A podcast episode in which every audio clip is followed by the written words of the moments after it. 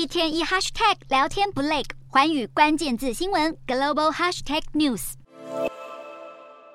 哥伦比亚在当地时间五月一日发生一起坠机事故。这架载着七人的小飞机原定飞往亚马逊雨林主要城市之一的圣何塞·德尔瓜维亚雷，但是却在途中意外坠毁。机上三名成年人不幸罹难。令大众感到不可思议的是，经过一个月搜救之后，机上四名孩童至今仍然下落不明。搜救队在雨林中还寻获孩子们使用过的物品，证明他们还存活。卫星影像显示，孩子们在丛林中留下游荡的踪迹。搜救行动的指挥官表示，孩子们一直在雨林移动，军方已经朝森林投放食物和饮水，以及一万份的传单，上面用西班牙文和原住民语向孩子们喊话，要他们留在原地等待救援。同时，军方找来当地原住民，组成大约两百人的搜救队。这四名失踪的原住民孩童，包括一名十一个月大的婴儿，其他三人分别为十三岁、九岁和四岁。家属表示，其中一名儿童对丛林十分熟悉，也希望搜救队伍尽快找到孩子们。搜救行动同时还引发一场乌龙事件。原本哥伦比亚总统在事发两周后在推特发文称已经寻获四名孩童，但后来赶快紧急删文，改称搜索还在进行中，强调最重要的是尽快寻获孩子们。